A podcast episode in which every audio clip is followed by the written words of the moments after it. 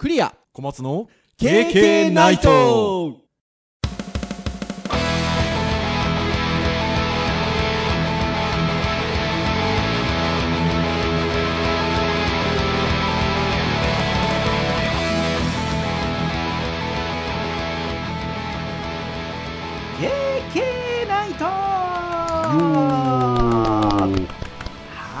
いということで第420回の配信でございますお届けをいたしますのはクリアとはい、小松です。どうぞよろしくお願いいたしますはい、よろしくお願いいたします。はいということで今日は10月最初の配信ということでございまして、まあ、予定通りに配信がされておりましたら10月の5日木曜日ということなんですけれども昨日の朝東京行きまして、はい、あの今日の昼過ぎぐらいに帰っけど、えーまあ、東京に行ったのがだから10月3日ですよ、デジタルハリウッドの創立記念日ということで。はーい。まああの29周年ということで。はい。ちょうど29年経ったということで、はい、あの、それの、なんでしょうね、ちょっとしたちょっと懇親会イベントといいましょうか。あとは、あの、創立記念日に研修やるっていうね。まあ、なかなかに、まあでもちょっと楽しい研修であったんですけど、はい、っていうものがありましたので、えー東京に行っておりまして、懇親会でワーキャー私言い過ぎまして、あの、ちょっと声が、自分的には枯れてるんですけど、なるべくこのポッドキャストのこうにそれがの乗らない感じでね、喋れたらなというところでございますけれども、はい。はい。皆さんにはどう聞こえているいるのかなというところでございますが、あのーまあ、29年経っているというところではあるんですけど、私も小松先生も、なんやかんやで、先生業は20年超えてるじゃないですか。超えてますね。ねえ。で言うと、29年、丸29年の歴史の中で20年以上先生やってる先生ってなかなかでもいないですよね。まあまあまあ、そうですね。うん何か頭に浮かぶものの、まあ少ない方かもしいや、れないですね。少ないんじゃないですか、あの、周年記念みたいな時って、スタッフがみたいな話だったりとかなるんですよ。はいはいはいはい。要はその、卒業生とかとそういう話したりとか、スタッフさんと話をしたりすると、その自分が通っていた時のもうスタッフさんが全然いないんですみたいな会話がなされたりとかねですね。ああ、そうですね。するわけですよ。そう。そう。でも、それって先生も同じだなと思ってて、うん。先生もだいぶね、そう。だから、ね、ご優待された先生ももちろんいらっしゃいますし。いらっしゃいますね。ねえそう。だから僕はちょっと振り返ったときに、うん。うん、そういや僕はデジタルハリウッド受講生だった時が、はい。僕98年なんですよ。はい。四半世紀前だということに気がつきそうましですよ。25年前、四半世紀前ですよ。た。で、僕今50歳なので、ちょうどはい。人生の半分の時に通い始めてたっていう。うで、多分僕もそうですけど、あの、TA を経て、先生と呼ばれる授業をし始めたのが僕2000年なんですよ。はいはいはいは小松先生も同じぐらいじゃないですか、多分。い。僕はそうですね、ほぼ2000年です。1999年の本当にもう冬のギリギリなので、じゃあちょっとやっぱ早いんだギリギリ気持ち99気持ち早いですね。はい気持ちですね。そうそうだから、そんな感じなので、もう二十数年ですもんね。だから先生業って。まあそうですね、長いですね。いやー、だから、うーん、なかなかですよ、私ども。まあ僕はね、どっちかと業務委託側なので、なんかね、表彰してくんねえかなとか思ったりはあしますけど、ねえ、本当そうですよね。ってなところでございますが、まあ、あの、ですので、ちょうど1年後が丸30周年なので、はいはいはい。まあ何かね、まあ、その僕全然きなんか聞いてたりとか、まだなんかね、企画が立ってたりっていうのを直接的に聞いてたりは全然しないんですけど、まあ30周年なんでね、うん、まあまあ、まあ何がしかねね、何かしらやってましたからね。あるんじゃないかなと思いますよね。昨日でも学長もいらっしゃってて、はいはいはい。はい。あの、懇親会の時間が2時間ぐらいあって、その前の研修は割とちょっと半日あったんですけど、終わりの方からも学長、研修の終わりぐらいから、あの、顔を出していらっしゃいまして、はい。で、懇親会は、えっと、2時間、あの、いらっしゃって、はい。あのなん、でしょうね。なんか嬉しそうなお顔されてたので、うん。いやー、よかったなと思って、はい、拝見しておりましたね。ね、Facebook の投稿とか見てると、本当にこうう体調が悪いだなんてね、ちょっとこう感じさせないような感じはありますけどね。うんねいざね、お会いすると、やっぱり、あそうかってやっぱりちょっと思ね、わさ直れるとかありますからね。接的にお声でね、うん会話はでもちろんできませんしね、うん今ね。はい、っていうところかなっていうふうに思いますが、はい、まあそんな日を経て、はい、今収録をしているという ところでございます。はい。そんな、えっと、10月5日、えー木曜日の配信なんですが、えー今日は、えっと、私どものポッドキャストのターン的に言うと、ウェブ会はいでございまして、まあ、ウェブに関するお話をというところなんですけれども、小松先生がですね、ある程度こう、あの、ネタの種みたいなものをたくさん挙げてくださっておりまして、で、その中で、ちょっと一つ気になった、あの、ものを挙げてくださっていたので、それをお話ししたいなというところなんですけど、まあちょっと関連するようなお話も含めて、なんかお話できればなというふうに思いますので、おそらく今日するお話は、あの、ウェブ会なんでウェブネタなんですけど、別にウェブデザインとか制作のお話ではないので、多分多くのリスナーの皆さんに、あの、興味深くっていう意味での面白く聞いていただけるんじゃないかなというふうに思いますけれども、えっと、最初にあの、小松先生が取り上げてくださった、まあ、ワードが、ステルスマーケティングですよ。ステマね。うんステマ。ステマ。これ皆さんお分かりになりますかね？分かりやすく言えば、何かの商品をウェブサイトなり、まあ YouTube 動画なり、何なりで、えっと、取り上げていると。これすごくいい商品でした。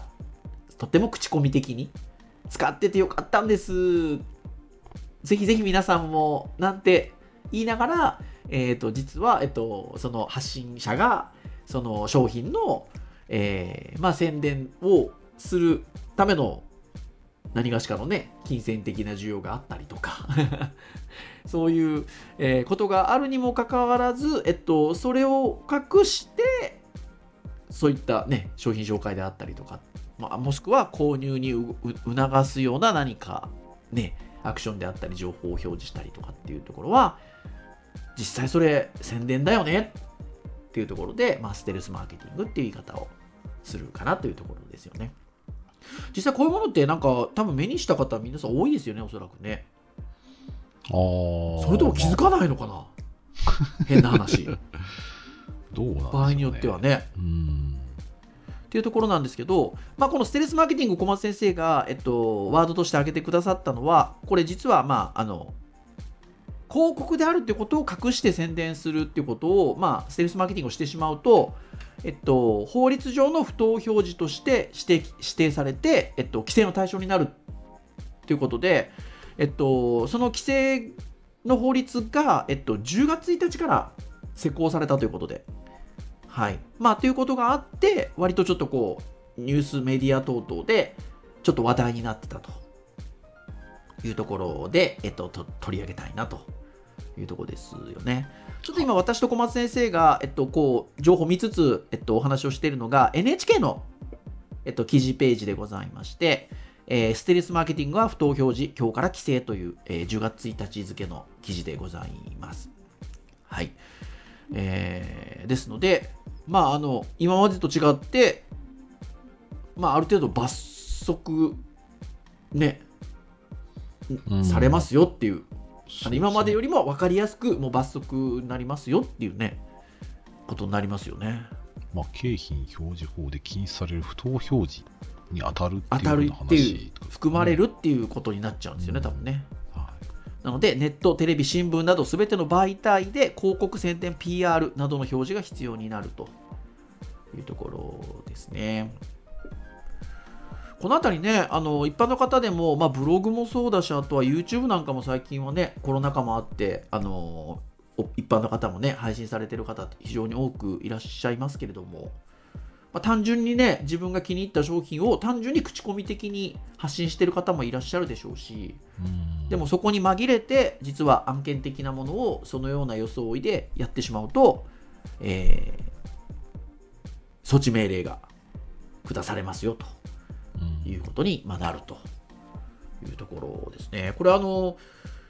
まあね、私はあのデジタルハリウッド株式会社というところに所属をする専任教員なので、あのまあ、会社に所属してるんですけど、あの社内でもやっぱりあの注意をするようにってあの情報共有がありましたね。やっぱ発信する機会多いので、特にあのスタッフさんはね、うんあのどうどういう立場の方でも割と発信する機会は多いので、そこは特に気をつけましょうというところで、あの社内的なあのこう情報共有も入ってましたけど、どその辺はどうですか、小松先生のお勤め、あー。これはあんまあんまり関係ないのかな、どうなんだろそうですね。一応自社製品販売してはいるので、う。はい、自社製品の、その、なんですかね、その、そっか、それも広告になりますもんね。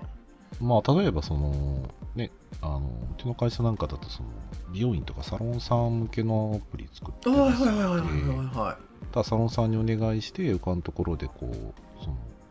謝礼を出し、例えば広告、なんかね、紹介してもらったりとかする場合には、うんちゃんと PR ですよっていうふうに言ってもらわないと、まあ、その人が罰せられちゃうことにはなっちゃうので、い。うん。まあまあまあ、多分、うん、営業とか負け物は、マーケはその辺気をつけるんじゃないですかね。ねえ、いや、いうところだと思います。で、まあ、あのその NHK さんの記事ですと、じゃあ何がステルスマーケティングに当たるっていうことで、記事がその後展開がされていってるんですけれども、えーまあ、いわゆる、えっと、広告主が作成や投稿に関与した事業者の表示であること、そして、えっと、そのことが一般の消費者に伝わらないことの2点を満たしているものがステステルスマーケティングになるとうん。いうところですよね。で、えーまあ、事業者の表示について言うと、えっと、従業員や取引先の関係者、インフルエンサーなどが行った投稿では、明示的に依頼や指示が行わず、えっと、金銭や物品などの対価を与えていない場合でも、広告主の意図が反映されていると判断すれば、事業者の表示として認定されるとしているとうん。いうことですよね。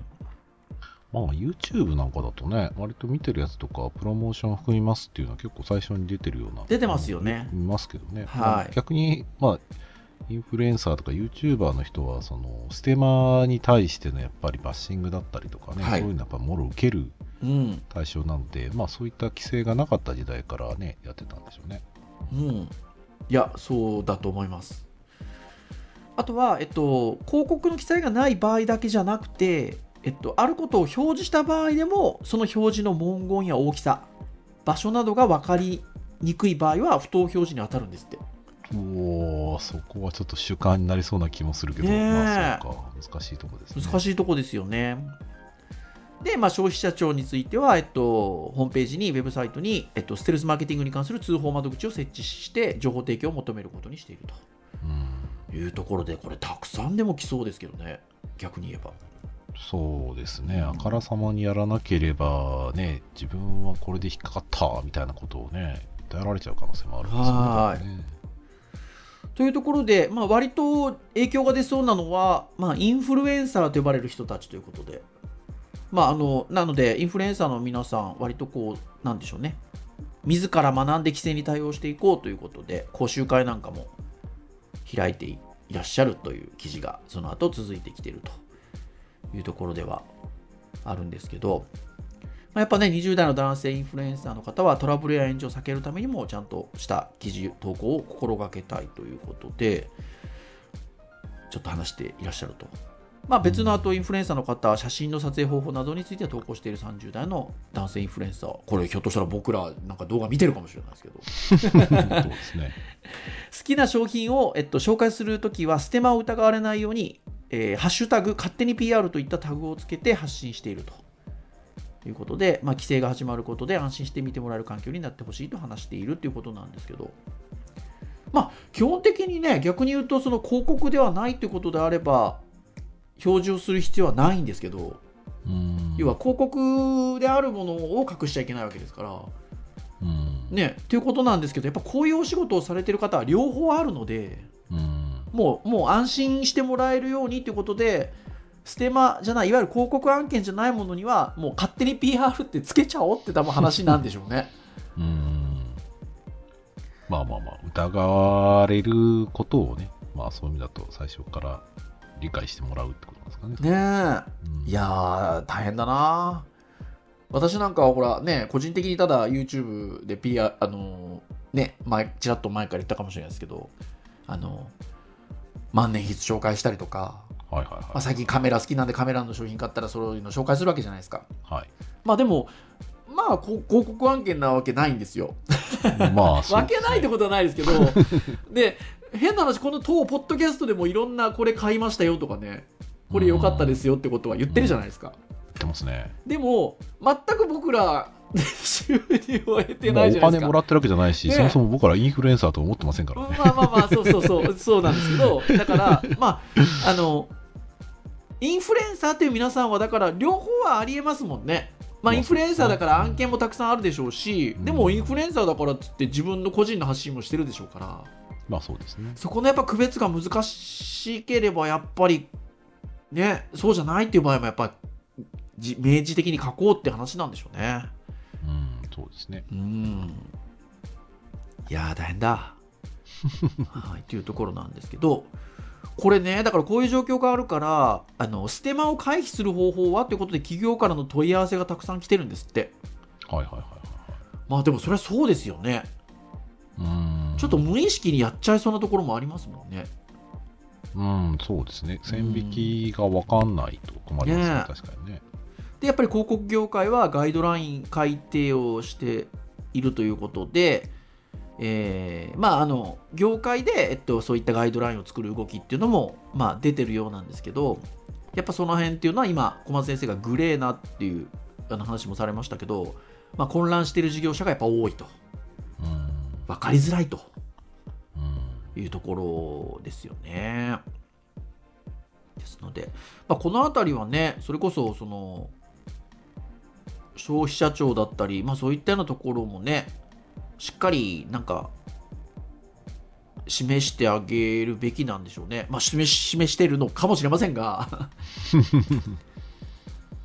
難しいところですよねっていうところかなという感じでございますよ。はい、ですので、まあ、そういうニュースでちょっと話題になっておりましたので、まあ、ぜひ皆さんもね、日頃からこう情報を見るときにはね、あの逆に言うと、これは広告なんじゃなかろうかとかね、ちゃんとこうご自身なりの判断を持って見るということも大事かもしれないですね。まあそうですね。はい。ってなところでございましたか。で、これ NHK の記事を今こうやって拝見をしつつ、えっと、お話ししたんですけど、まあ、あのこういう記事ページってなんか合わせて読みたいとか関連ページとかって出てくるじゃないですか。はい。でそこに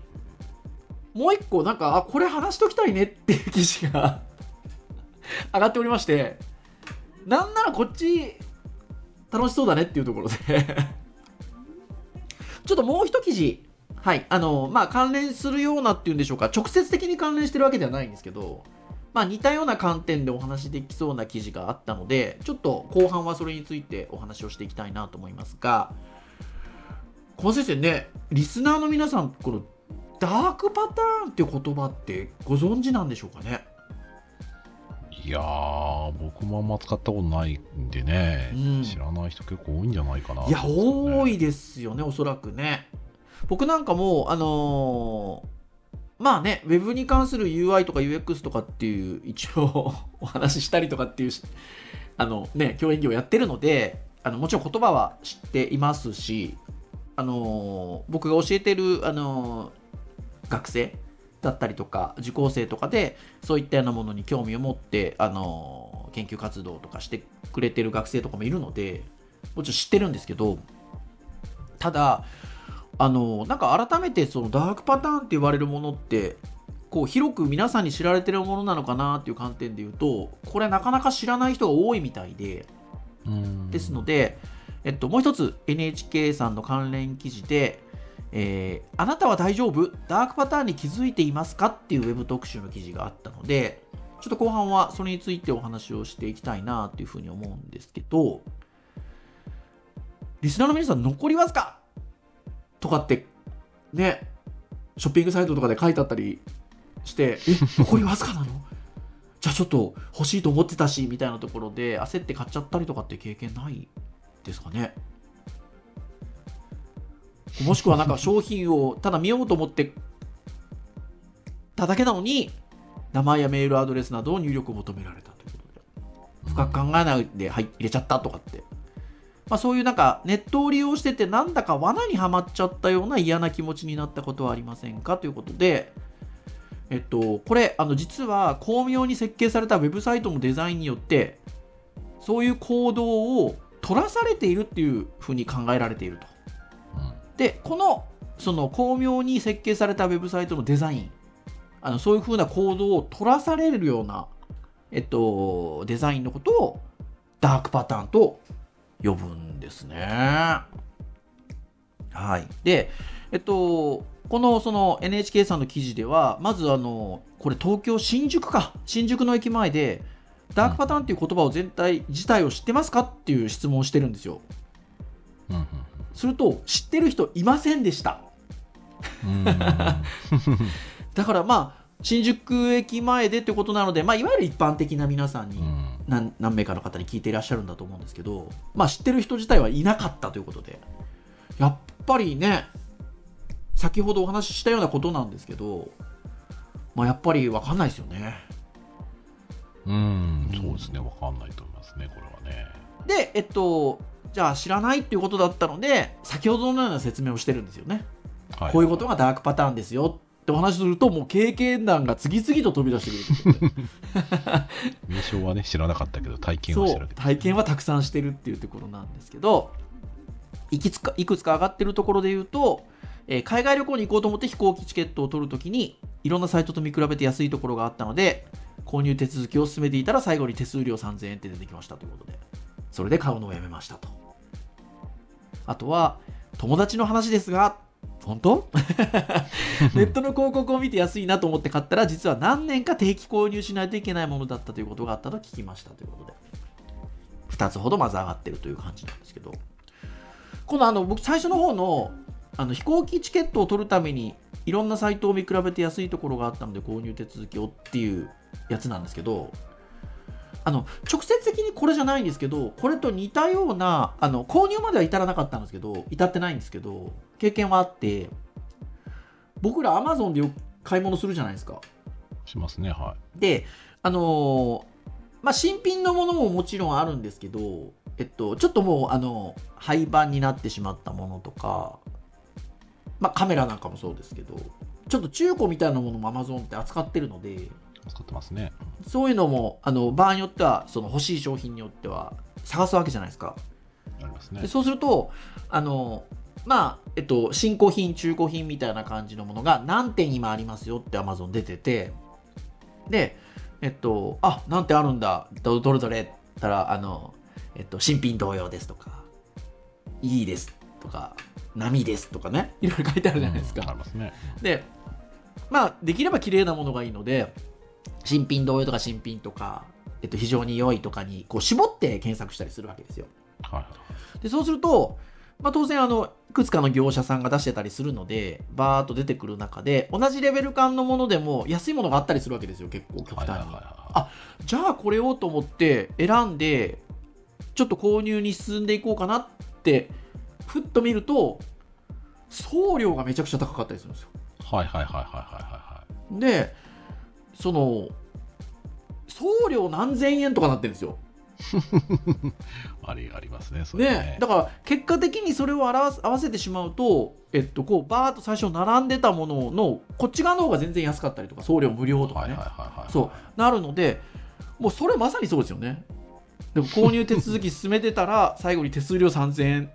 出てきました買うのやめましたですけどそういうこう嘘は言ってないわけですけどまあね、その商品に送料3000円4000円ってはてなはてなみたいなうん感じじゃないですかそうそうそうですね。だからそのあたりはもう巧みにそういう行動を取らせようとしてるからやっぱりダークパターンだよねと思うんですよね。うん。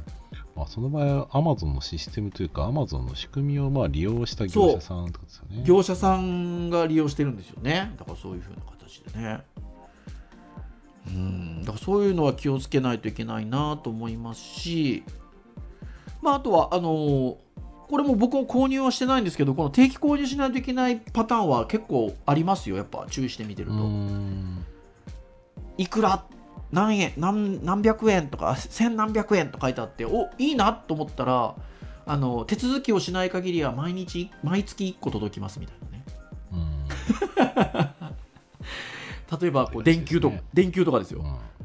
いやー電球毎月1個いりませんみたいな。まあちゃんと明示はしてあるんですよ。うん。あのさっきのそのステマの話で明示してないとかじゃなくて書いてはあるんですけど。そう分かりづらいんですよ分かりづらいそう分かりづらいんですよ。あとは、まあ、まさにそのダークパターンがそういう行動を取らされてるってありましたけどなんかねこう知らず知らずのうちに取らされてるじゃないですかなんかまあまあありまうすね。ん、だからその辺がねこれやっぱちょっと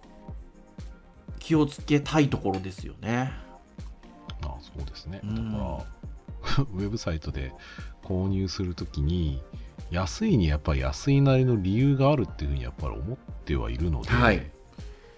っぱ引っかかりそうになる瞬間やっぱありあますからね。りますよね。ケースだけとか、えはい。ケースだけみたいな。そうそうそうそうそうね。あと箱だけとかねそう、バリバリ商品映っとるやんみたういな。ん。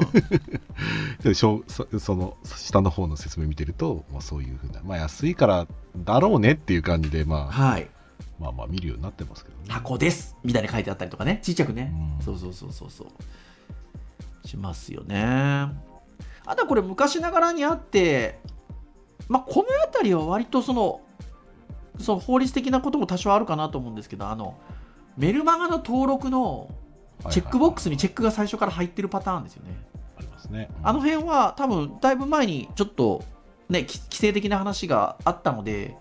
多分今だいぶ気をつけないといけないとは思うんですけど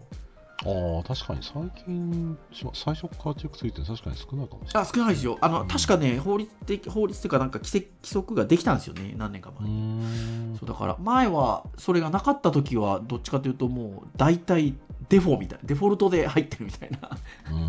ところがありましたので。そのメールマガジン登録みたいなところでお知らせをっていうチェックボックスにチェックが入ってるのがデフォルト初期設定になってるっていうのはダメなんですよね不要な人は外してくださいっていうのは今ダメなんですけどまあとはいえそういうサイトがじゃあないかっていうとあるのでうんなんか購入したりしたらずっとショップからメール来てんなみたいなところっていうのはまさにそれに当たるんですけどこれもだからダークパターンであるとそうですね。多分でも規制があるんでしょうね。あの、大体この手のやつって、あの、そういうメールマガ系のやつは一番下に解除のちゃんとリンク貼られたりしますけど、はい。ありますあります。規制が今ねありますね。受け取っちゃったらそれでも解約ってやってやってますけどね。はーい。ね。ですので。でこういったようなものもあるということなんでまあ言葉は結構そのなんだろう広く知られてないですけどこの手の経験は多分多くの皆さんうん。なさってるんじゃないかなというところですね。で、このダークパターンなんですけど、大きく7つの類型があるということで、えー OECD、あの経済協力機構が、えっと、出した報告書でいうと、7つの類型があって、えっと、まずは強制。ユーザー登録や個人情報の開示を強要する。はいはいはい。まあこのあたりは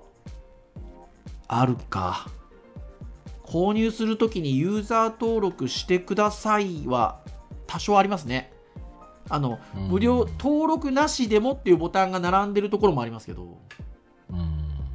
登録してくださいだけしかないところは確かにあるかもしれないですね。なのでまあ強制そのあたりはありますと。あとはインターフェース干渉ということでえっと事業者に都合の良い選択肢を事前に選択している視覚的に目立たせているっていうのはさっきのメールマガジンなんかもこれに入るかなというところですね。あとは必要な繰り返しこれナギングって言うんですけど、うん。通知、位置情報の取得など、事業者に都合の良い設定に変えるように何度も要求するということで、ああ、これで言うと、まあ、完全にこれに当たるかどうかわかんないんですけど、あの、JS のやつも、煩わしくないですか？あの、クッキーのやつ。あー。結構何回も聞いてきますよね。まあ、設定しちゃえば大丈夫なのか。設定しちゃえばそっか。クッキー情報が入っていればそれに対する設定が。まああれはねちょっとヨーロッパの方で法律がありいいや、もちろんね、そうそうそう、法律が絡んでることではありますけど、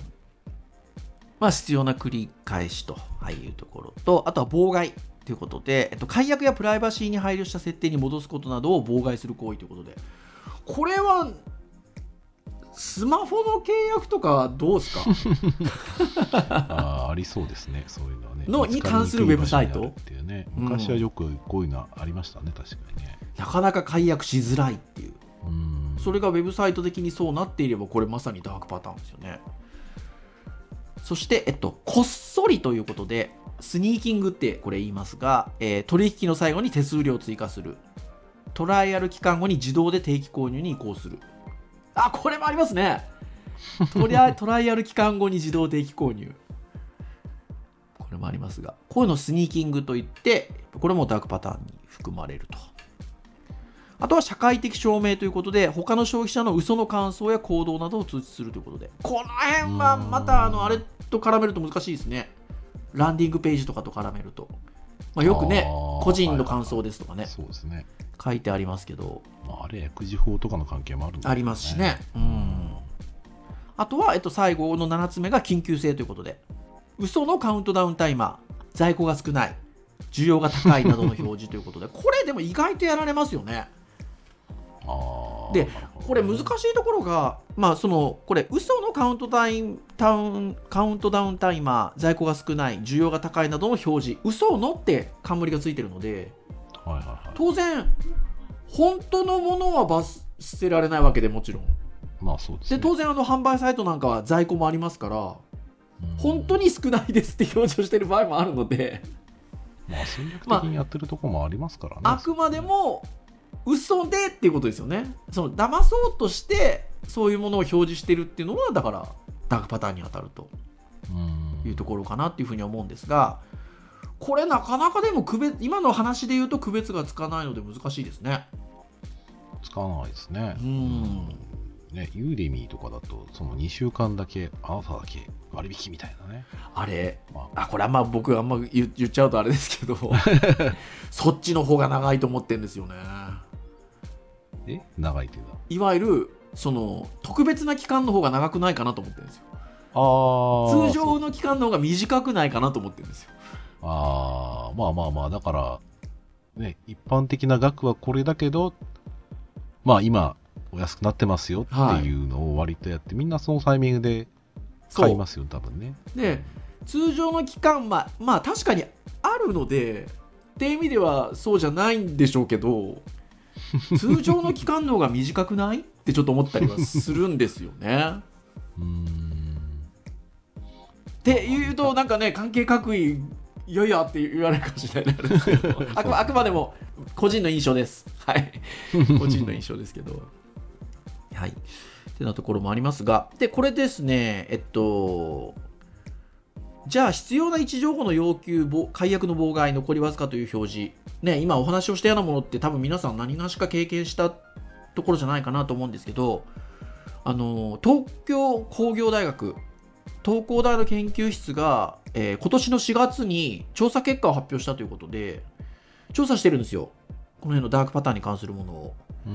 そうすると、えっと、一昨年から去年にかけてショッピングや音楽などの分野でダウンロード数の多い合わせて200のアプリを調べたと。そうするとこれ実にさ93.5% もうほとんどですよね。ものアプリでダークパターンが使われていたということが分かったと使ってないサイトの方が少ない、少ないっていうアプリだからあとはサイトサービスですねはい、で、まあ、最も多いのは55%のアプリで見られたということで、先ほどのあれですよ、事前選択、うん。これがまあ55%のアプリで見られたということで、はいはいはいはまあ、さっきのメルマガのチェックとか、あの辺のあたりのものですよね。い。まあ、ダークパターンだと思ってないでやってるケースがですね。で、えっと、次に多かったのが、えー受け入れる、購入するなど、運営者によっとって都合の良い選択肢の文字を大きくしたり目立つ色にするっていうことでこれはだからインターフェース干渉ですよね。あとは内容によってはちょっと強制強制が当たってくるのかなっていうふうに思うんですけどじゃあどういうの？っていうとさっき私が言ったやつなんですけど 当ウェブサイトはクッキーを利用しますって全てのクッキーを受け入れるの方がすっごい目立ってて色もついててでかくて文字も。で拒否が薄くて小さく表示されてるわけですよ。でそうするとこの見せ方をされてしまうとあこれってこっち選ばないとなんか適切なあれが受けられないのかなって印象があるじゃないですか。まあまあ知らないとそうなりますねでも実際はあのまあここでこの記事では画像が差し挿絵が入ってて拒否を小さく書いてあって全ての空気を受け入れるをちょっと色がついてドンと大きく見せてるんですけどあのまあ細かく見ると拒否だけじゃなくてあの自分で設定するみたいなねボタンもあるんですよね。で僕なんかもう確実にそれやるんですけど ただやっぱでもちっちゃいですよ。だし目立たないあの明らかにクッキー受け入れる方が目立つ、まあまあ、ページが多い、まあ、主導線として見せますよね。ね。なので、この辺りがでもやりすぎちゃうと、まあ、ここのページでいうと、この偽の階層と呼ばれるというこの手法が。なので、まあ、これ半数以上53%のアプリで確認されたと。いうところですね。まあ、さっき小松先生もおっしゃった通り、これ法律的な絡みもあるので、聞かないといけないっていうのは当然あるんですけど、うんまあ、見せ方に関しては、ちょっともやもや、ユーザーさんがもやもやする体験をするかもしれないなっていうところで言うと、やっぱダークパターンに当たるかなと。うんうん、とこですよね。あとは位置情報の取得などの必要な繰り返し43%。まあ、必要以上にアカウント登録させる強制的な行為20%。最後に手数料を求めるなどの隠れた情報が19%。というところです。はい。で、やっぱりこのあたりは、えっと、この数字自体は実は欧米と同じ程度なんですって。ああ、そうなんですね。想定の範囲だっていうところで、えっとまあ、この調査を行った研究室に KTC シーボーンさんという准教,、えー、准教授の先生がいらっしゃるみたいで、えーその方曰く、えっと、この数字的には欧米と同程度と。ただ、えっと、やっぱりあの欧米に関してはもう規制がだんだんやっぱり作られ始めてるのと、うん。あの進み始めてるっていうところがあるんですけど日本の場合は研究や議論などがほとんどないと。でこれについてやっぱ驚きだし、えっと、日本は危険地域だと思いますと。の指摘を、うん。が出てると、まあ、この辺りはねあのさっきあともちろんあのその後にまたあの具体的な事例が上がっているのであのぜひぜひ皆さんあのこの記事ね見ていただけたらなっていうふうに思うんですけど分かっててもやっちゃうみたいなところもありますよね。まあ実はこの後そういう記事展開というか間違えて押してくれたらラッキーみたいな 話もあってまあ、ありますね、そういうのね。だからある程度ちょっとあんまりいけないこと良くないことだよなとは思いつつっていうところも多分にあるんだろうなっていうところで言うと、ね、さっきのやっぱりあの准教授の先生が懸念されているようにどっちかっていうとそのちゃんとこうあの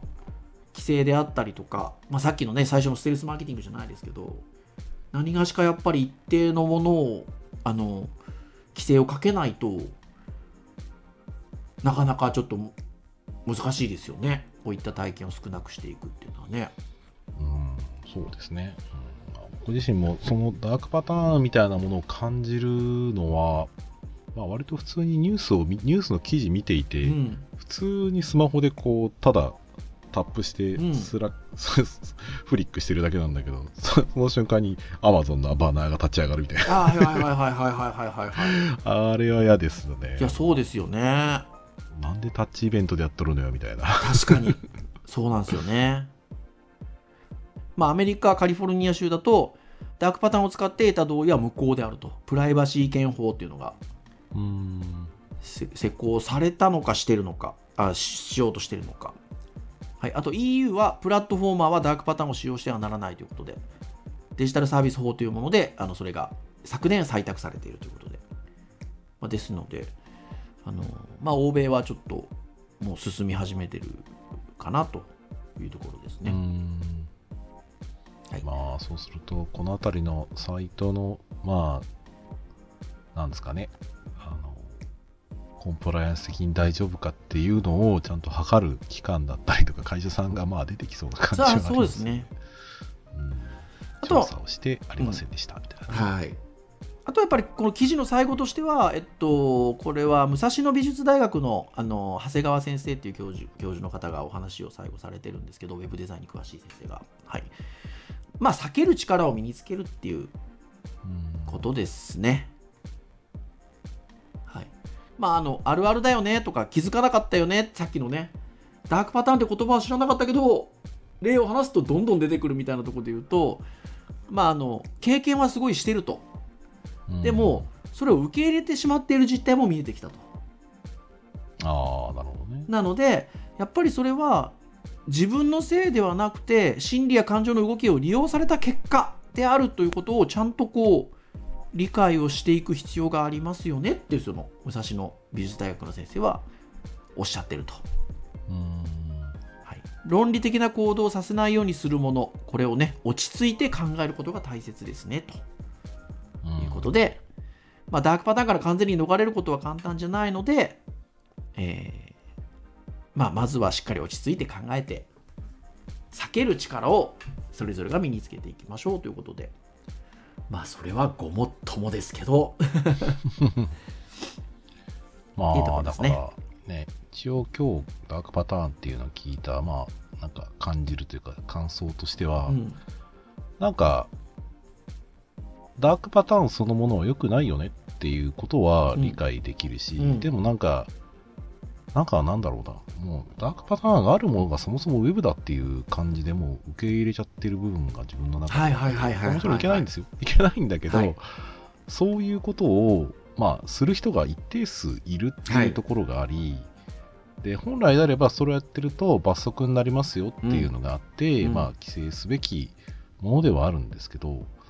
うんただ、しきれんのかなっていう部分もやっぱり感じたりするところもあるので、はい。はい、まあ、結局、操作をしている以上、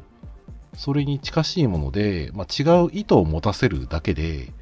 ダークパターンとも取らせることができるし、うん、まあ、一般的なフローとも取らせることもできるような、うん、まあ、それこそ本当にダークというか、まあ、本当にグレーパターンになっちゃうかもしれないですけど、で、まあ多分そういうのはきっと、まあ、僕なんかはもうある前提だから、ね、引っかからないとは言いませんけど、うん、あの、やっぱり疑いますよね、そういうの、ね、今、でも本当、小松先生おっしゃる通りですね。あのやっぱ僕らは長くこの業界にいるっていうとおかしいですけど、だから、その、ウェブサイトっていうものがそもそもそういうもんだよっていう概念があるじゃないですか。うん、そうですね。うん。でも、これがやっぱ一般的な皆さんになるとやっぱメディアなので他のメディアと等しく見えてる可能性がありますよね。まあそうですね。一般的には普通のものと変わらないですからね。ねだからやっぱそこが、まあうん、そこなんでしょうね。